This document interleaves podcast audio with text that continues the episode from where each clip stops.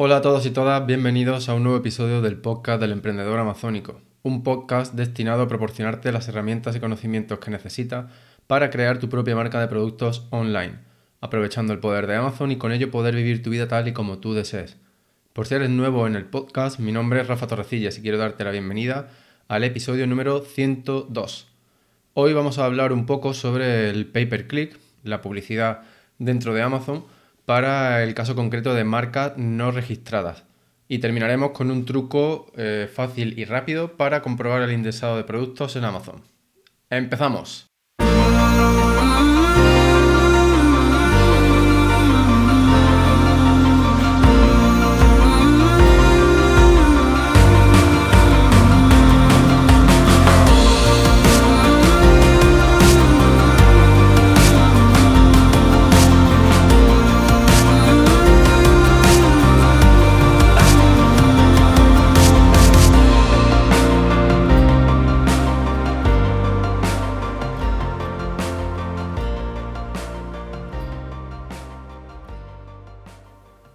Bienvenido de nuevo eh, al episodio número 102 del podcast del emprendedor amazónico. Como te he adelantado en la intro, hoy vamos a hablar sobre el pay per click, que son los, eh, anuncios, la publicidad eh, dentro, de, dentro de la plataforma de Amazon. Y en concreto, pues hoy vamos a hablar sobre marcas no registradas. puede que ya sepas que para cuando tu marca no está registrada, pues Amazon solo te da acceso a... Mm, a, una, de, sus herramientas de anuncio. Dentro de las posibilidades que tienen casi todos los vendedores, pues tenemos tres eh, tipos de anuncios principales, que son Sponsor Products, Sponsor Brands y Sponsor Display. Las características de cada uno de, eh, de estos tipos de anuncios pues son diferentes, así como el lugar en el que aparecen dentro de la plataforma de Amazon. Mm, si vendes en Estados Unidos, eh, tal vez ya te hayas dado cuenta de que Amazon ha habilitado, está habilitando una nueva, un nuevo tipo de anuncio que es para eh, streaming, para televisiones en streaming. Que pues son anuncios que aparecen en la retransmisión de, mm, de contenido audiovisual a través de su plataforma eh, de televisión. Y entonces, bueno, hecha esta breve introducción para que todos sepamos de qué estamos hablando, ahora de nuevamente retomamos el tema de las marcas no registradas. Si tu marca no está registrada, pues de estos tipos de anuncios solo tienes acceso a los de Sponsor Products. Que bueno, como un poco de mm, dato histórico, de curiosidad, pues decirte que cuando empezó la publicidad dentro de Amazon solo había Sponsor Products. Cuando yo empecé a vender solo existía Sponsor Products y además con muchas menos funcionalidades que, tiene en la actualidad. Pero bueno, era simplemente por si, para que lo supieras cómo, cómo era al principio. Entonces, bueno, eh, digamos que estas marcas no registradas pues solamente tienen acceso a, a estos Sponsor Products. Ahora bien, hay una forma de que con una marca no registrada puedas poner anuncios de sponsor brands y de sponsor display. Antes de pasar a explicarte cómo, ya te digo que yo no te lo recomiendo.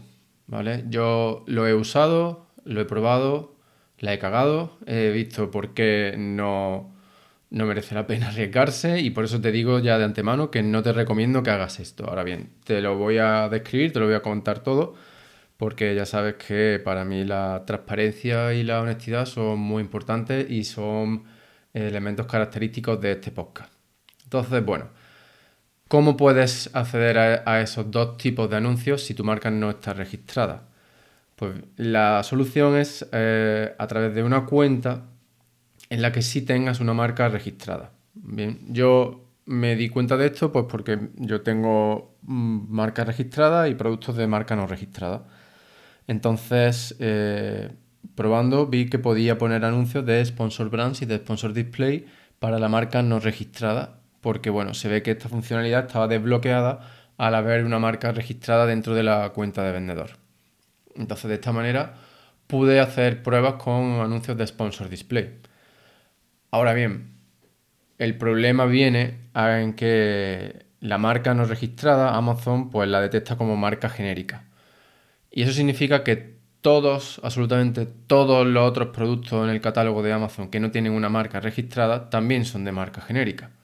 Por lo tanto, Amazon va a atribuir mm, ventas de productos de marca genérica a tu campaña de anuncios.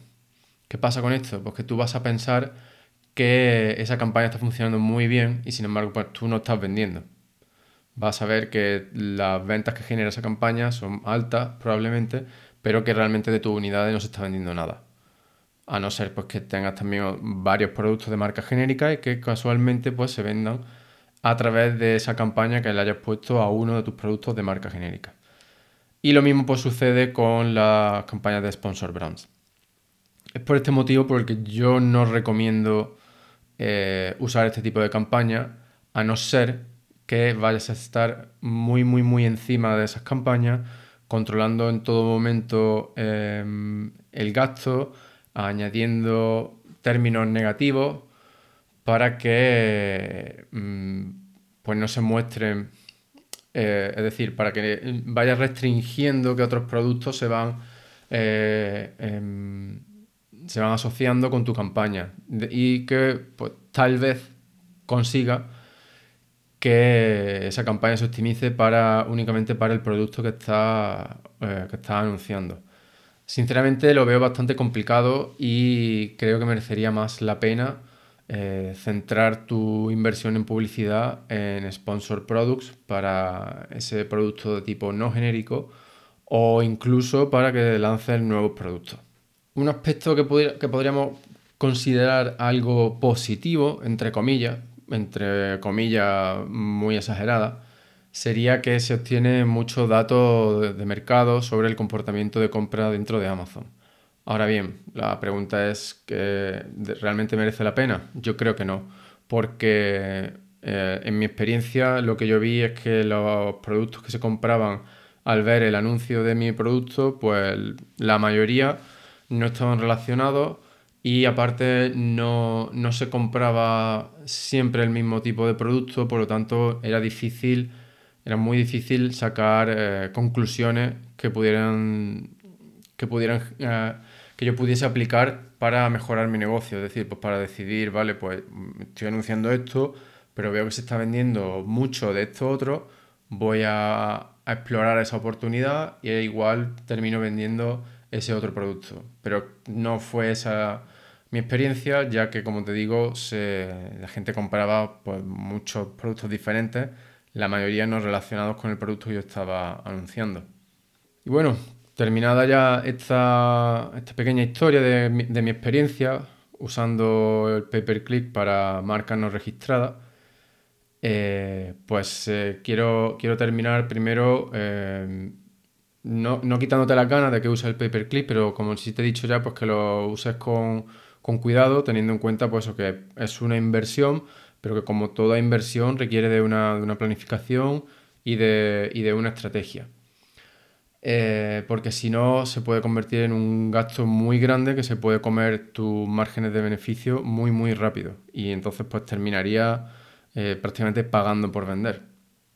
Entonces, eh, Normalmente cuando yo trabajo con pay per click con clientes, todos tienen la marca registrada. En esas situaciones no hay problema.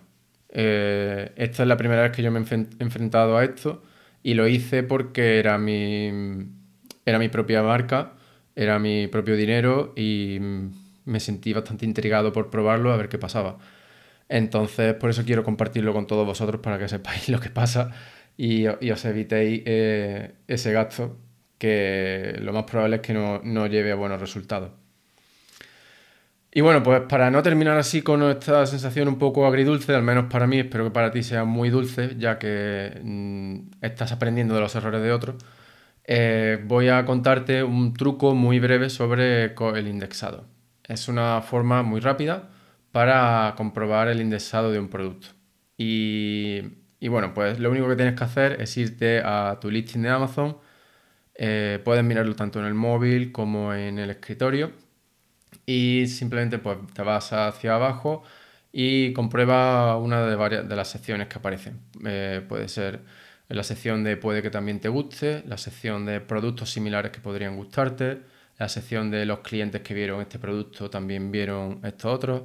Y bueno, básicamente lo que tienes que comprobar es que los productos que Amazon muestra en esas secciones sean similares al tuyo.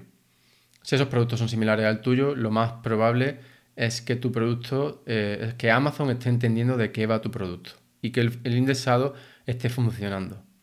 Esto, como ya estás viendo, es, un, es una forma de comprobarlo, digamos, a grosso modo, a muy alto nivel, ya que aquí pues realmente no estamos comprobando si ese producto está bien indexado para X palabras clave o para determinadas palabras clave. Eh, simplemente estamos viendo que a nivel general Amazon está entendiendo las palabras clave que definen a ese producto. Eh, por lo tanto, este truco rápido no sustituiría al uso de la herramienta del index checker de Helium 10, ya que con esa herramienta sí que podemos comprobar el indexado para palabras clave concretas. O como el truco antiguo que dio pie al desarrollo de index checker eh, por Helium 10, que consistía en usar una palabra clave junto con el lacing de un producto y hacer una búsqueda. Es decir, te vas a la página de Amazon y en la barra de búsqueda introduces la palabra clave que quieres comprobar, seguida de, es decir, con un espacio y luego el lacing de tu producto. Si aparece tu producto, pues resulta que está indexado para esa palabra clave. Entonces, bueno, esto se hacía, eh, corría el año y a raíz de esta estrategia, pues Helium 10 desarrolló la herramienta del Index Checker. Y bueno, mm, ya puedo, como te digo, una forma muy rápida de, comprobarlo. Ahora bien, ten en cuenta que las frases de las secciones pueden variar, es decir, yo te he dicho hoy tres, puede que tú vayas a buscarlo mañana y no veas exactamente ninguna de las tres que yo te he dicho y que tengan nombres similares. Eh, no te preocupes por esto porque esto simplemente es Amazon haciendo eh, pruebas en su plataforma, ellos están constantemente haciendo pruebas y eso pues da lugar a que las frases no sean siempre las mismas, la distribución de las secciones no sea siempre la misma, incluso la forma en la que aparece el listing puede no ser siempre la misma o en un mismo día dos personas pueden verlo de manera diferente. Son simplemente pruebas que Amazon hace para mejorar de manera continua. Y que por otro lado pues también nos deberían inspirarnos a nosotros a hacer lo mismo con nuestros listings. Pero bueno, no me voy a enrollar más, eso, esto es eh, materia para otro episodio. Espero que te haya resultado útil lo que te he contado hoy, tanto mi cagada con el paperclip, bueno, cagada entre comillas, porque al fin y al cabo fue un test también que hice. Fui consciente de que el resultado podría ser positivo o negativo, pero me gusta mucho explorar con el sponsor display. Y, y bueno, pues lo comparto contigo ya sabes lo que pasa, ya sabes lo que no tienes que hacer o, al menos que tienes que tener mucho cuidado si lo vas a probar. Y, y, nada más, como siempre, muchísimas, muchísimas gracias por estar ahí un día más y prestarme un poquito de tu tiempo. Nos vemos en el próximo episodio. Fuerte abrazo.